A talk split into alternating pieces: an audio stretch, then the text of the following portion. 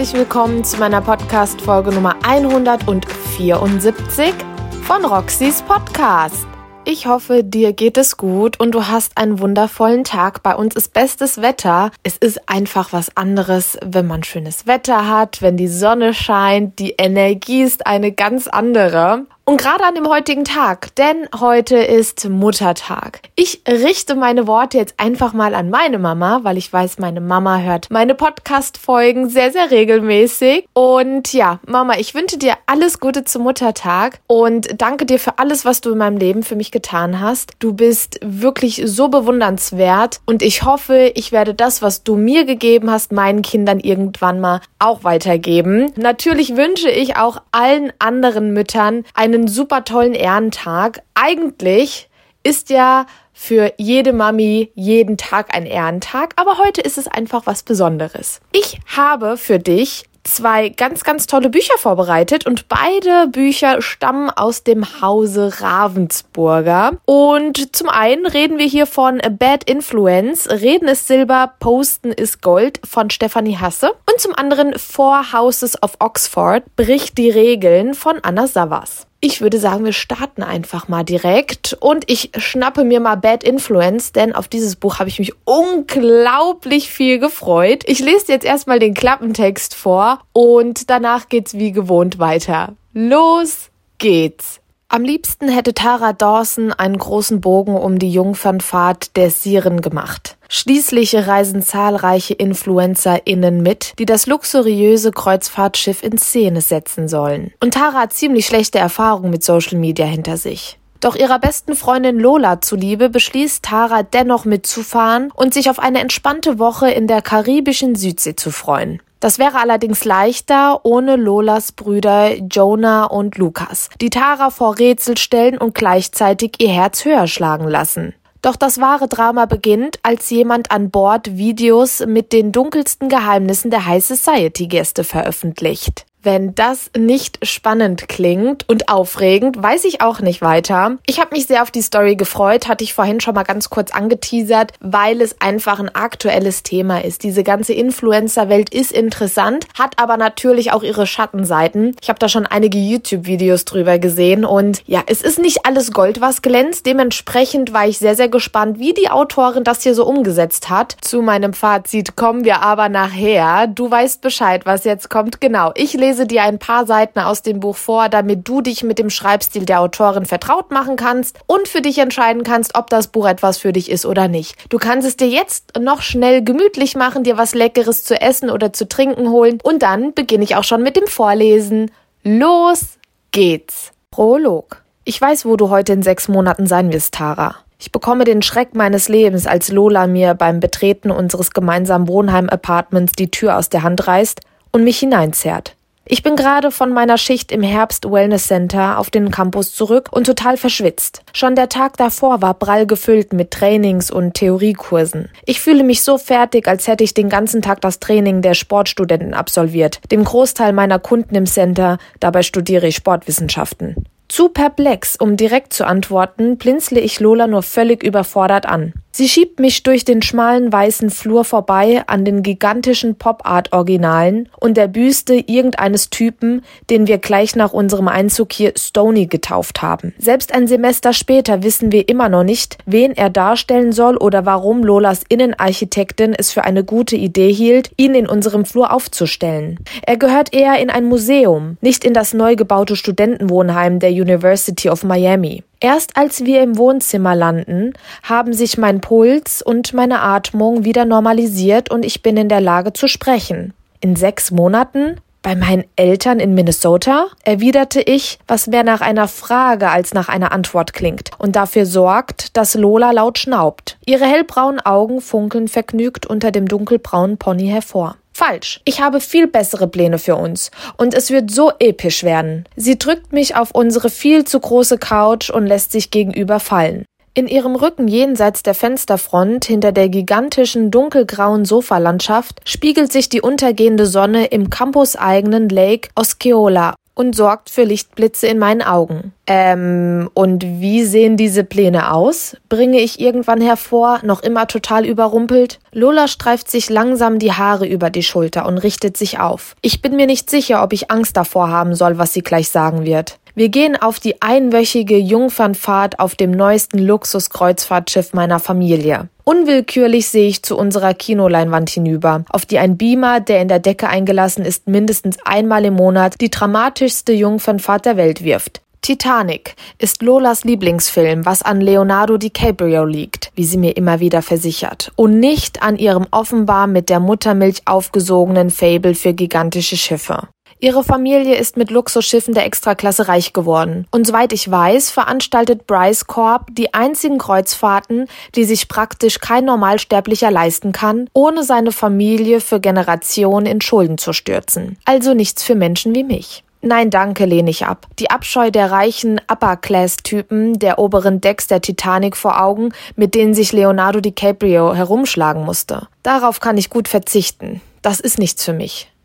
Oh doch, das wird ein richtiges Event werden, ganz ohne die typischen Gäste. Dann sieht sie über mich hinweg und brüllt laut, Jonah, ich brauche wohl doch deine Hilfe. Ich folge ihrem Blick zu unseren Schlafzimmern auf der Galerie. Eine der weißen Türen öffnet sich und ein nicht nur mir allzu bekanntes Gesicht verlässt Lolas Schlafzimmer. Jonah Bryce stützt sich lässig auf dem gläsernen Geländer der Galerie ab, von der eine offene Treppe nach unten führt und knipst ein 1000 Watt Lächeln an. Tara, das ist mein Bruder Jonah, stellt sie ihn mir unmöglicherweise vor. Als wäre ich nicht in der Lage, einen der begehrtesten Junggesellen der USA zu erkennen, selbst wenn er unrasiert ist. Er trägt auch keinen teuren Anzug, sondern nur Jeans und ein enges T-Shirt, unter dem seine Muskeln spielen, als er sich durch die dunkelblonden Haare fährt. Ich verfolge ebenso reglos wie Stoney von seinem Marmorsockel aus, wie Jonah Bryce die Treppen hinabsteigt und auf uns zukommt. Er reicht mir die Hand. Jonah, das ist meine beste Freundin Tara Dawson. Sein Händedruck ist fest und warm, das Lächeln in seinen hellblauen Augen noch wärmer. Er setzt sich neben Lola,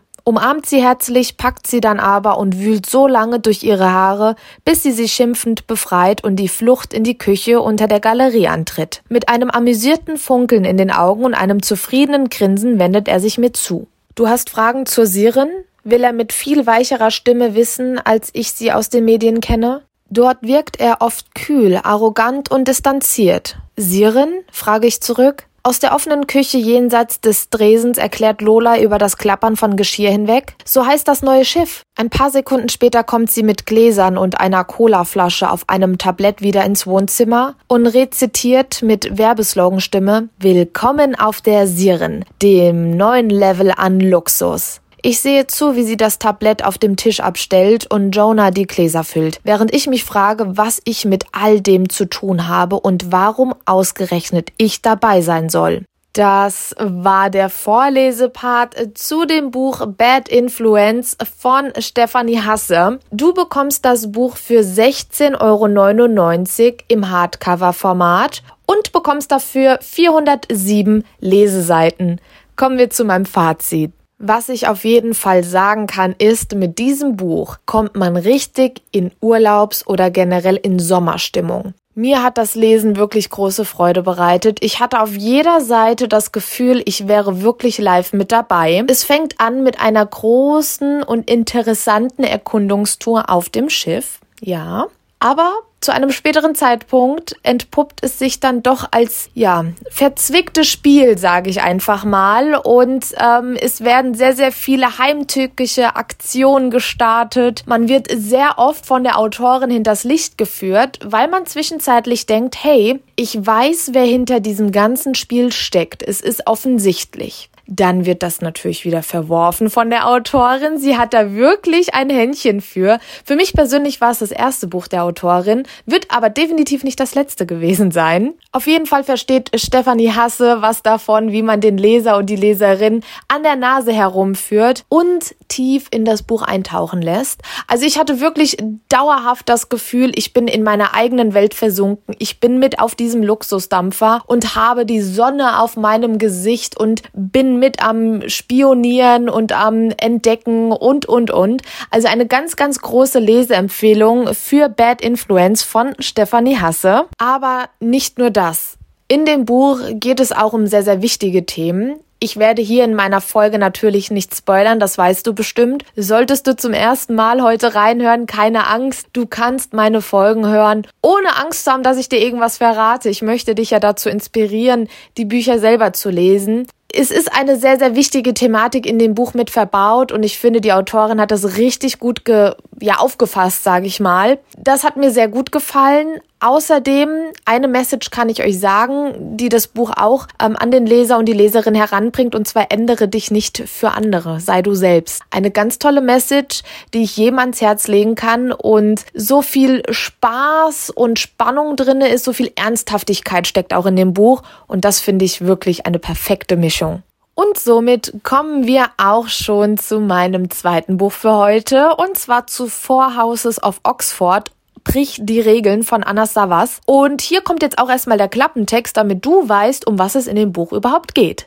Los geht's. Play the game or lose your heart. Endlich unabhängig, endlich frei, als Harper an der University of Oxford angenommen wird und damit ihrer lieblosen Pflegefamilie entkommt, scheinen all ihre Träume zum Greifen nah. Vor allem, als sie mit der Zusage auch die Einladung erhält, den berüchtigten Diamonds beizutreten, einer Studentenverbindung, die ihren Mitgliedern Macht und Einfluss verspricht. Ohne zu wissen, worauf sie sich wirklich einlässt, muss Harper am Spiel der vier Farben teilnehmen. Dabei kann sie nicht nur alles gewinnen oder alles verlieren, sondern steht plötzlich auch ihrer Vergangenheit gegenüber. Finley, der sie vor Jahren im Stich ließ und sie jetzt vor den Diamonds und der tödlichen Magie der drei weiteren Studentenverbindungen Cross, Hearts und Spades warnt. Doch wer ihr Herz so gebrochen hat wie Finley, ist der Letzte, dessen Rat Harper befolgen würde. Das war der Klappentext und der klingt doch sehr, sehr vielversprechend. Oder was meinst du? Four Houses of Oxford bricht die Regeln ist der Start einer neuen Reihe. Bin auf die weiteren Teile sehr gespannt. Und vielleicht geht es dir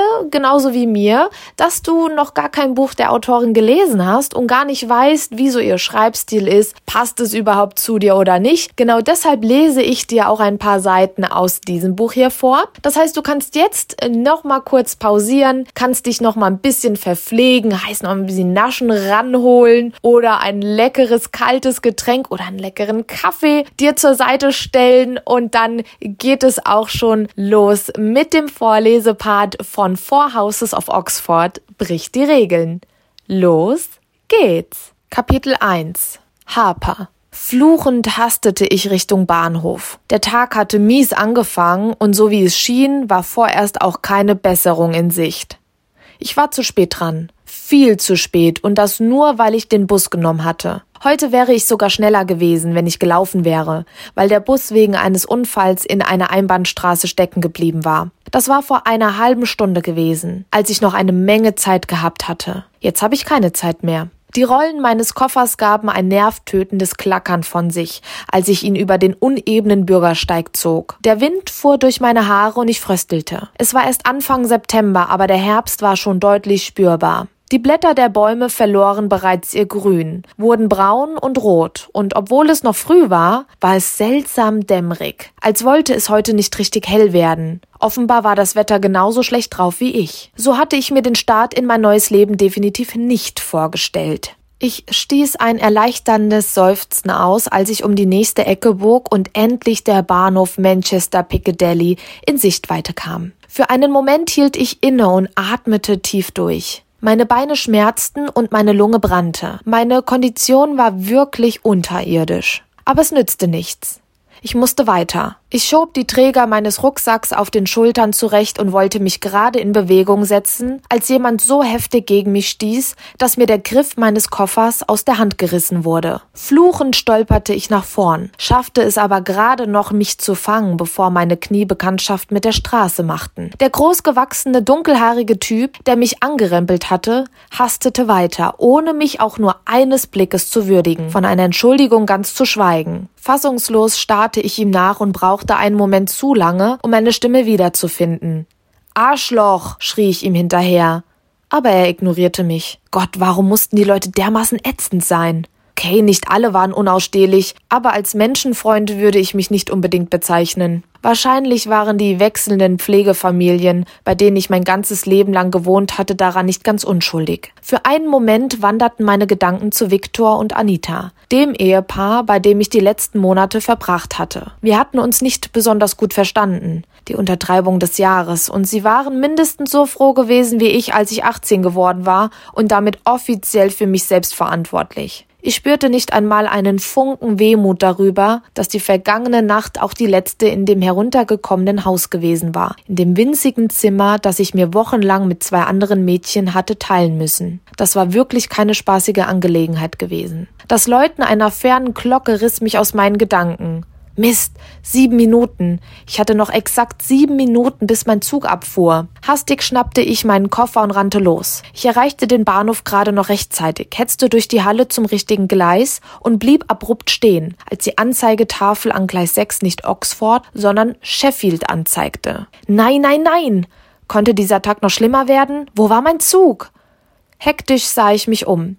Hier musste doch irgendwo jemand sein, den ich fragen konnte. Wieso war hier niemand? Mir entwich ein frustrierter Laut, dann sprintete ich zurück in die Halle und zur Information. Ich war so in Panik, dass ich meinen Zug auf der Anzeigentafel auch nicht fand. Keine zwei Minuten mehr. Verdammt, verdammt, verdammt. Mein Herz raste.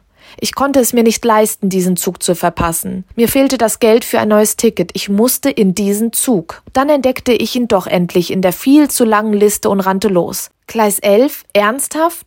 Das war fast am anderen Ende des Bahnhofs. Auf dem Weg rempelte ich mehrmals jemanden an, aber das war mir egal.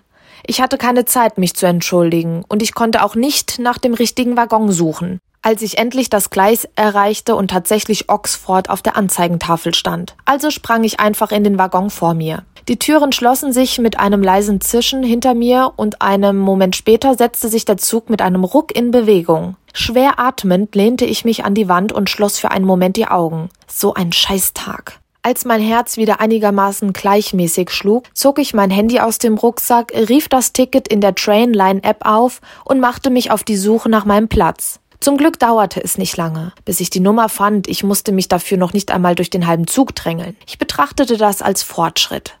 Vielleicht würde der Rest des Tages doch noch besser werden. Darf ich mal? fragte ich das Mädchen, das mit einem Buch in der Hand auf dem Nachbarplatz saß, und zwang mich zu einem freundlichen Lächeln. Klar. Sie drehte sich ein Stück zur Seite, nachdem ich meinen Koffer auf die Gepäckablage gewuchtet hatte. Und als ich mich endlich auf das durchgesessene Polster fallen ließ, stieß ich ein befreiendes Seufzen aus. Meine Sitznachbarin widmete sich glücklicherweise sofort wieder ihrem Buch. Erleichtert, dass sie offenbar kein Mensch war, der sich sofort mit jeder fremden Person unterhalten wollte, wandte ich mich ab und zog meine Kopfhörer aus dem Rucksack, von denen einer einen absolut nervigen Wackelkontakt hatte. Während die ersten Klänge des Songs Breeze von NF erklangen, vibrierte wie auf Stichwort mein Handy und zeigte mir eine neue Nachricht an. Und was da so in dieser Nachricht steht, das erfährst du natürlich, wenn du das Buch selber liest. Ja, da musst du leider durch. Ich glaube, das ist hier ein richtig guter Cliffhanger. Du bekommst die Paperback-Ausgabe für 15,99 und erhältst dafür 477 Leseseiten. Und wir springen direkt zu meinem Fazit.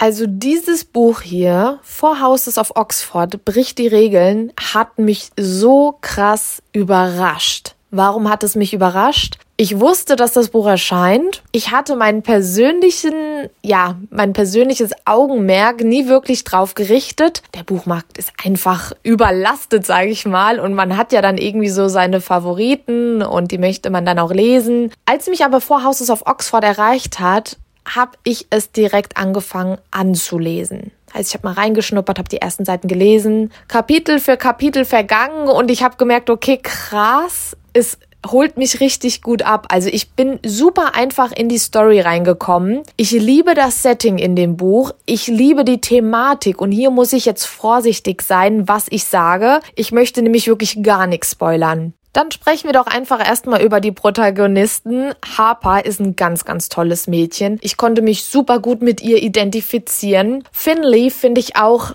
cool.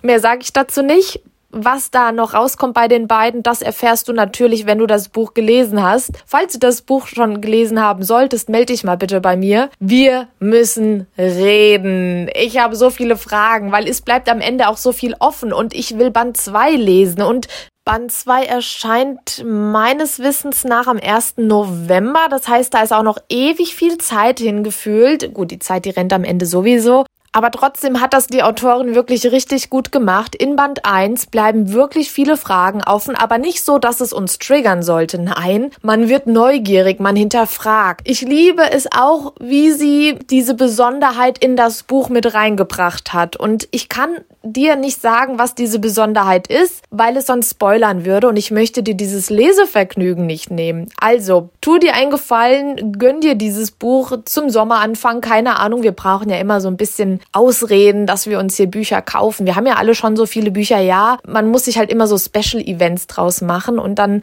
sag einfach, ja, ich kaufe mir dieses Buch jetzt zum Sommeranfang. Ja, es ist jetzt bald Sommer, ich brauche ein gutes Buch. Ich kaufe mir jetzt Four Houses of Oxford aus dem Ravensburger Verlag. Das klingt nach einem guten Plan.